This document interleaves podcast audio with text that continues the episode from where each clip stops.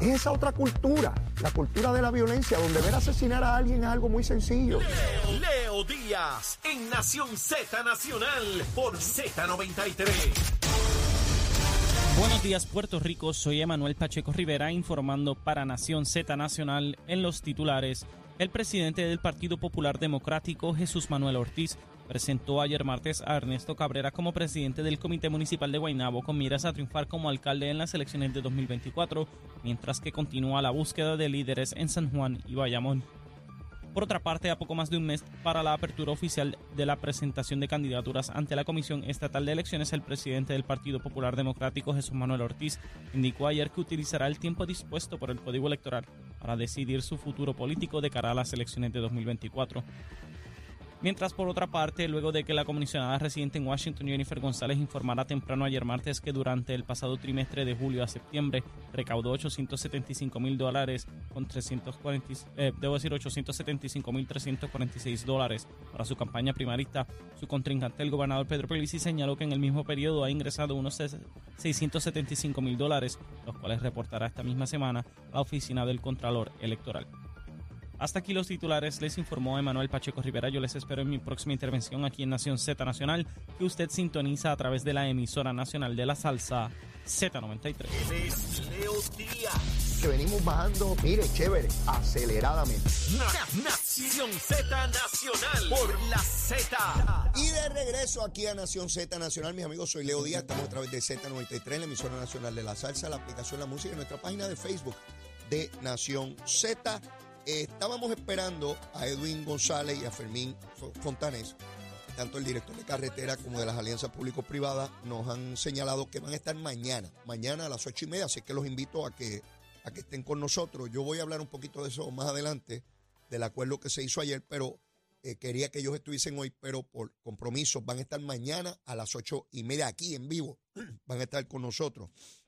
Quiero de igual manera, leí en la prensa hoy que la alcaldesa de Canóvanas tiene una actividad eh, que nunca se ha hecho en Puerto Rico. En los Estados Unidos, particularmente en las áreas agrícolas, es muy común en esta época del año eh, abrir las fincas para que vean las calabazas gigantescas estas y, y los productos agrícolas y van las familias enteras a este tipo de actividad. Y Lorna dice que visitó una de esas actividades y quedó maravillada con lo que vio allí. Yo he tenido la oportunidad junto a mi esposa y mis hijos de estar en varias de ellas y de, verdad que es un evento eh, poderse eh, confrontar con, el producto agrícola, con estas competencias sobre cuál es la calabaza más grande, 20 cosas. Y del 27 al 30, del 27 al 30 de este mes de octubre, en la finca Ingenio de Canóvana, Lorna Soto, el municipio de, de Canóvana, va a celebrar el Central Pumpkin Pash, eh, esto es una actividad, allí no es que siembran calabaza, esa finca se le transfirió al municipio de Canóvana y no puede ser utilizada para fines agrícolas. Lo que van a hacer es invitar a agricultores de Puerto Rico para que lleven sus cosechas. Así que eso va a ser todo un evento allí, habrán actividades para, para toda la familia.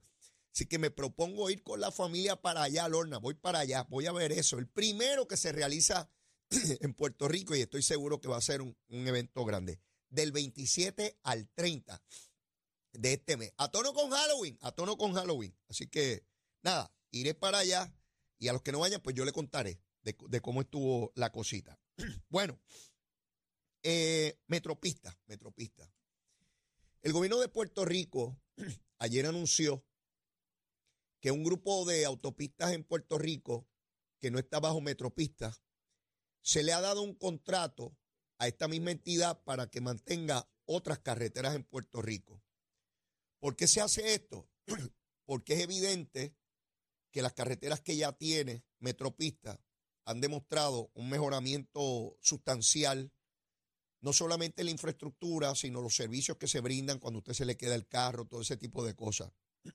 La autoridad de carretera tiene una deuda muy grande que le impide tomar prestado para seguir haciendo obra de infraestructura y esta compañía se compromete mediante contrato a pagar esa deuda y hacer una inversión multimillonaria de miles de millones de dólares durante 40 años. El contrato es de 40 años. Y usted dirá, ¿pero por qué tan largo? Bueno, porque la inversión que tienen que hacer es tan grande que en algún momento tiene que tener un retorno no solamente de lo invertido, sino de una ganancia, porque es una empresa privada.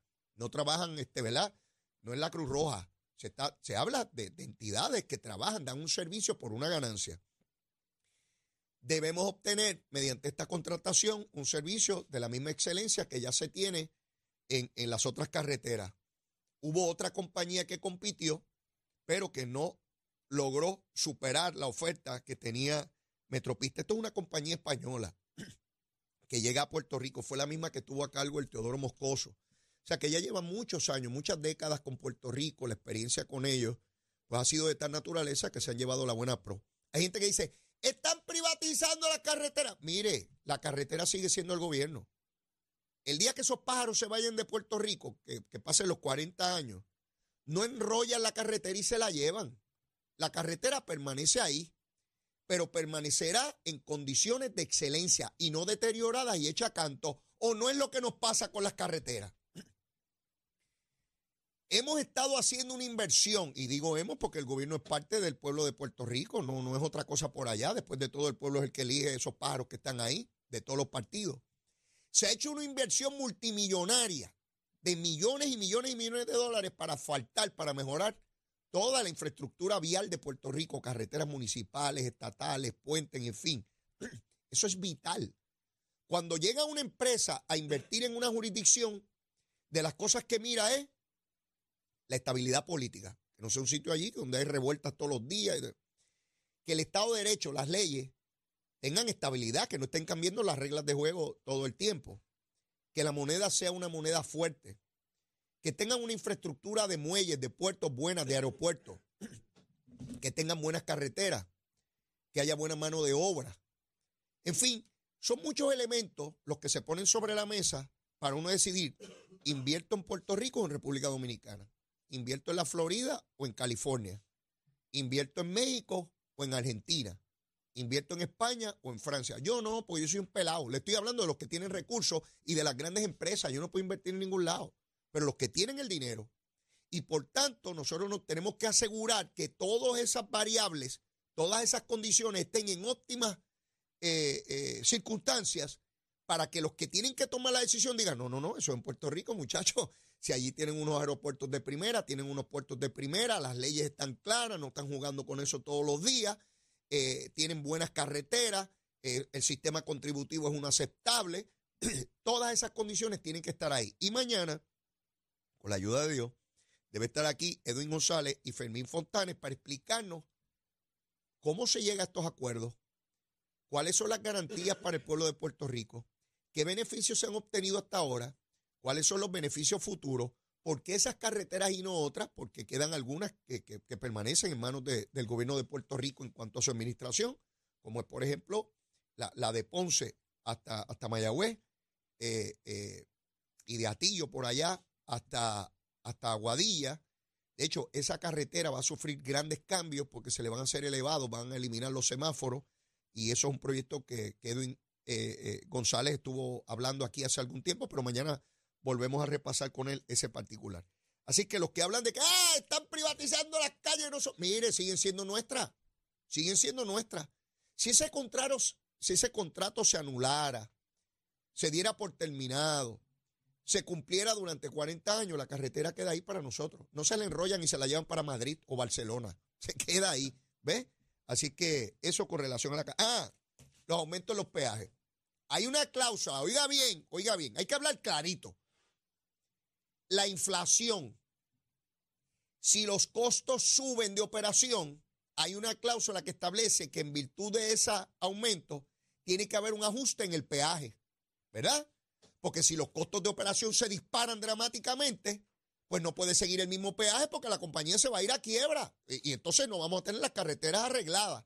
Y hay quien dice, ah, pero no van a aumentar los peajes. Bueno, pues como funciona todo. Lo que pasa es que no es arbitrario, no es caprichoso, no es si me da la gana. No es porque me quiero ir a dar a, comer unas tapas en España, en una barra allí, y le aumenté a los puertorriqueños para poderles tener buena vida allá en, Valladolid, ¿verdad? O en Toledo. No. Tienen que ser estudios rigurosos y que el gobierno pueda verificar que en efecto eso es así. Así que por su, ah, yo escuchaba ayer periodista, pero ¿cuánto va a ser el peaje dentro de 40 años? Mire, dentro de 40 años yo voy a estar muerto, es seguro que voy a estar muerto. Achero no, Achero va a estar vivo en ese momento. Pero dentro de 40 años, yo estoy liquidado. ¿Van a hacer las cosas más caras dentro de 40 años? Bueno, pues por supuesto que sí. Mire qué tronco es pregunta. Y otros preguntan, ¿pero cuánto sería dentro de tres años? Mire, usted no entendió que depende de la inflación.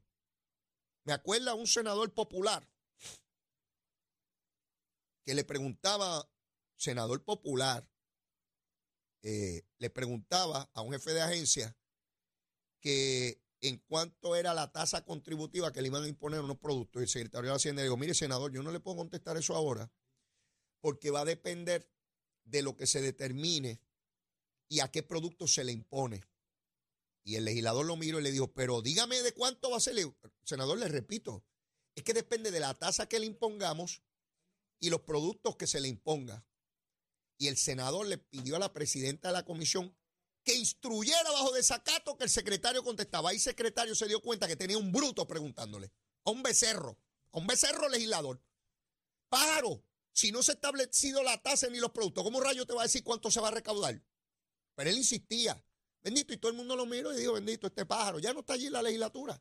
Los ha habido de todos los partidos. ¿ah? Yo recuerdo ese, pero lo ha habido de todos los partidos. Mire, si sigo haciéndole cuento de lo que yo vi en la legislatura, este, no acabamos aquí. Pero bueno, aquel pájaro ya no está allí. Eh, así es que eso con relación a Metropista y lo que nos explicarán mañana eh, los candidatos. Bueno, vamos a los recaudos. ¿Cuánto han recogido los candidatos? Ayer hablábamos de lo que ha recogido Pierluisi, entre todo, entre PNP y su candidatura, 6 millones de pesos, y Jennifer un milloncito. Así están las cosas, ¿saben? Claro, de eso queda menos dinero porque ha habido gasto, pero en términos de recaudo, ¿cuánto han recogido, verdad? Para que no nos cojan de tontejo, para que no nos den números parciales para tratar de engañarnos. Ni Pierluisi ni Jennifer. Decimos lo que hay, ¿verdad?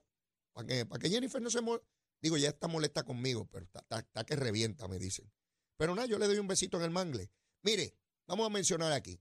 En el Partido Popular, según los informes hasta ahora, Jesús Manuel Ortiz, ¿usted sabe cuánto tiene el candidato a la gobernación del Partido Popular, Jesús Manuel Ortiz? Siéntese. 5.984 pesos. 5.000 pesos tiene este hombre. bueno, vamos a redondearlo a 6 mil, porque son 5 mil 900. 6 mil pesos tiene en el bolsillo. Digo, no de él, ¿verdad? De su campaña. José Luis Dalmao, el presidente del Senado, tiene 106 mil pesos. Yo no sé, no recogía para el Partido Popular, pero para él recogía bastante. Digo, comparado con los demás compañeros de él. Charlie Delgado Altieri. Charlie tiene 55 mil. Luis Javier. Este es el de Villalba. Mire cuánto tiene este hombre en la cuenta, bendito sea. Mil pesos. Candidato a la gobernación, mil pesos tiene. Juan Zaragoza, 17 mil. Del Partido Independentista, Dalmao, tiene 27 mil. O sea que, el, oigan esto, el candidato del PIB tiene 27 mil pesos, Zaragoza tiene 10 mil menos, 17 mil. Eh, y Jesús Manuel solamente 5 mil. El candidato del PIB supera a la inmensa mayoría de los candidatos del Partido Popular. ¿Usted puede creer eso? Candidatos a la gobernación, no alcalde de un pueblito chiquito, ¿verdad? Manuel Natal tiene un balance que a más. Natalito, esto está malo. Bendito, Natalito está durmiendo hasta ahora, es el vago más, mejor pago de Puerto Rico. Estaba viejito hasta ahora, está dormidito, con aire acondicionado que le da luma. Tiene 737 pesos. Eso es lo que tiene Natalito. César Vázquez, de Proyecto Dignidad, tiene 6 mil pesos. Eso es lo que hay aquí, hasta el momento. Ese es el desglose. Esto es lo que da el Contralor Electoral, no me lo estoy inventando, está aquí. Eh, Natal no se tiene que preocupar mucho porque él no tiene que recaudar. La Unión le coge los chavos porque se los coge a los obreros, a los empleados. Mire qué deshonestidad. Los que dicen de la inversión política en los partidos mayores son tan deshonestos son tan embusteros que viene la Unión y le quita el dinero, las cuotas a los empleados de todos los partidos y se la da a Natalito para hacer campaña por la historia ciudadana. Pero ellos no están comprados por nadie, no. Están en un leasing. Están en un leasing, están. Están alquilados. Mire, yo les explico estas cosas para que ustedes estén claros que estos hipócritas no los ven a coger a ustedes de tontejo. Y si lo dijeran, pues no hay problema. Mire, a nosotros nos pagan las uniones y no hay problema. Y estamos amarrados con la unión. Y cuando ganemos, si ganamos un municipio, metemos la unión allí para que siga chupándole el corazón a los obreros en cuota. ¿Verdad? Y así somos nosotros. Si fueran honestos, yo no tengo problema porque el que vote con ellos sabe lo que hay. Pero dicen que son los populares y los PNP los bandidos, los tráfalas, que le cogen los chavos los grandes intereses. Ay, esas uniones, ¿qué son? Ah, no, si es una unioncita de cuatro. Son los mogules de las uniones, de los americanos. ah, porque eso es otra cosa. Son tan hipócritas que hablan de los yanquis y los americanos, pero le encantan las uniones obreras americanas que tienen billetes para impulsar sus candidaturas. Mire, esto es una hipocresía de arriba hasta abajo de Victoria Ciudadana. Que los grandes intereses y los yanquis y que se ni qué rayo. Y ellos con las uniones obreras americanas. Dame, chavito, chavito, dame el púa, la puita mía, nene. Dame la puita. Qué buena está tu puita. Sí, la puita del americano. Dame los chavos de las uniones. Ahí no, ahí no chillan. Ahí no chillan. Ahí está la cosa. De, mire, con el machete nos la darán. Mire la daguita de Leo, mire. ¿Eh? Corta. Chiquita pero corta, para que, vean cómo son los asuntos. Así que ahí están los recaudos. ¿Cómo rayo? Y ahora le hablo a la gente del Partido Popular. ¿Cómo rayo ustedes pretenden pensar que uno de esos candidatos puede ser candidato a la gobernación? ¿Cómo pueden competir para la gobernación? Pelado. ¿No? ¿Cómo pueden hacer campaña? Mire, le habla a alguien que tuvo dos primarias para ser candidato a alcalde. Me vaciaron en esas dos primarias, me quedé pelado. Y cuando iba a la elección general no tenía chavito. Van para encima una primaria. Mire, van para una primaria con 5 mil pesos, con 17 mil pesos. Con eso van a pelear en esa primaria. Si eso es lo que tienen hoy, ¿con cuánto usted cree que quedan el 2 de junio cuando acabe la primaria? Es no, van a quedar en la calle. Es no. Sin nada, sin ropa para ir contra un candidato del PNP, gobernador, que recoge millones de dólares. Explíquenme eso, porque verdad, yo soy medio bruto, pero explíquenme ustedes. ¿Cómo rayos pretende Jesús Manuel, Dalmao, Zaragoza, Javi o cualquier otro pájaro del Partido Popular con tres pesetas en el bolsillo hacer una campaña millonaria? Usted sabe lo que cuenta un anuncio de televisión de 30 segundos. 30 segundos Usted sabe lo que cuesta un anuncio de radio de 30 segundos. Usted sabe cuánta frecuencia hay que meterle un anuncio para que la inmensa mayoría de la población lo vea. Esos son millones de dólares que se queman, que eso es quemado, quemado ahí, como si fuera un horno, echando billetes y quemándolo. Así son las campañas. En las últimas dos semanas se van millones de dólares, millones. Y a veces usted dice, ¿viste el anuncio fuera? Yo no lo he visto. porque no puede salir uno o dos veces. Hay que meterle 40, 50, 60 veces en un día por todos lados para que la gente más o menos vea el anuncio y el mensaje del candidato. Por eso es que es tan complejo planificar económicamente una campaña, porque usted la tiene que planificar desde el día de la elección hacia atrás. Porque usted no se puede quedar sin chavo faltando semanas o un mes para la campaña, porque entonces el otro se anuncia solo y la gente se olvidó de aquel, el cual me acuerdo, el último que vi esta mañana antes de salir a votar, o el que vi anoche en el programa de televisión o escuché en la radio, o vi el periódico o en las redes sociales. ¿Ves? Así que estos muchachos están pelados. ¿Y por qué están pelados? Porque no hay populares que den dinero. No, esa no es la razón. Hay populares que dan dinero. Hay populares que entienden que ninguno sirve. Ese es el problema. Usted me va a decir que los donantes del Partido Popular desaparecieron. No, están ahí. Pero están con la esperanza de que aparezca alguien viable. No lo ven. Ni en Charlie, ni en Zaragoza, ni en Dalmao, ni en Jesús Manuel, ni en Javi, ni en el monito de Santurce. ¿No lo ven? Si no, usted viera, eso es una manera de medir la ventaja competitiva de un candidato. ¿Cuántos recursos está recaudando? Porque la gente lo ve viable. Porque nadie le da chavo a un pájaro que uno entiende que va a perder, porque eso es perder el tiempo. Digo, menos que sea su amigo y usted le dé tres pesetas, ¿verdad? Ay, bendito, dale algo ahí para que se compre un bloni.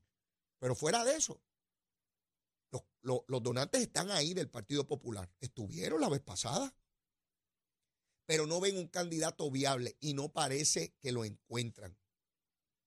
No apuesto a que no aparezca, porque la política uno nunca sabe, pero es poco probable que de aquí a cuando cierran las candidaturas aparezca alguien nuevo que nadie conozca y resulta que sea el candidato. De ordinario en esta etapa eso es casi imposible es de los que están. ¿Cuáles son los caballos que van a correr? Usted los ve temprano en la carrera. No aparece un caballo de fuera ahí a lo loco que de momento corre para la gobernación y nadie sabe quién rayo es. Así que les quería hablar de eso porque es evidente que hay un problema muy serio en términos de recaudos en el Partido Popular, de lo cual se habla muy poco, ¿verdad? Si fuera al revés, si fuera el PNP, todos los días usted viera titulares de eso, de que el, PNP estaba liquidado. Pero como es el Partido Popular, ya les dije, siempre es más suavecito, le pásale la manito, chicos, no, no, no diga nada de eso, que la cosa eh, eh, eh, está buena.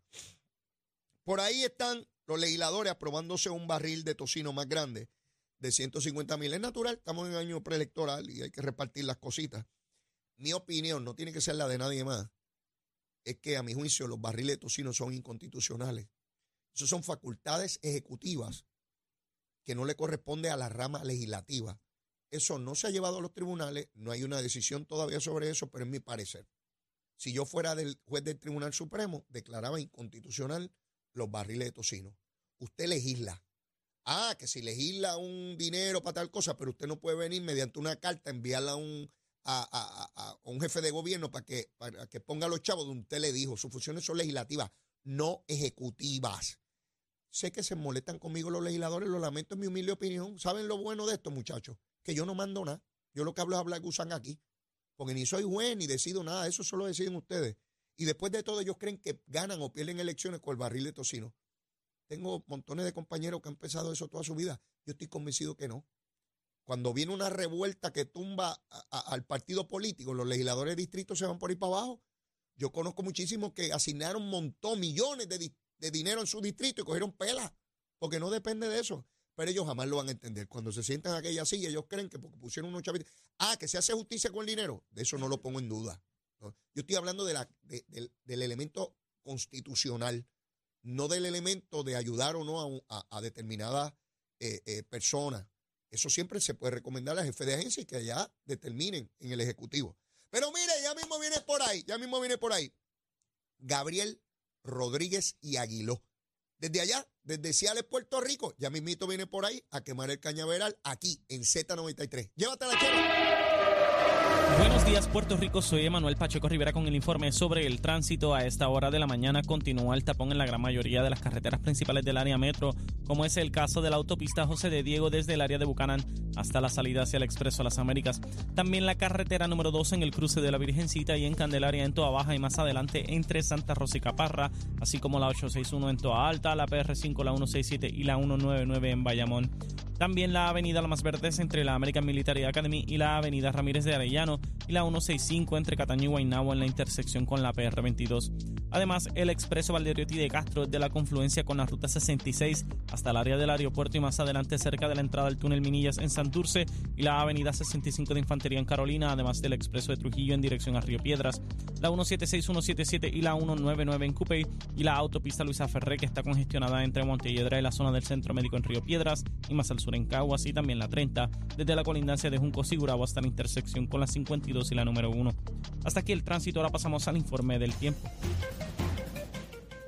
Para hoy miércoles 18 de octubre el Servicio Nacional de Meteorología pronostica para todo el archipiélago un día parcialmente soleado y caluroso, con lluvias en el área metropolitana, el interior, el norte, el sur y el oeste en horas de la tarde.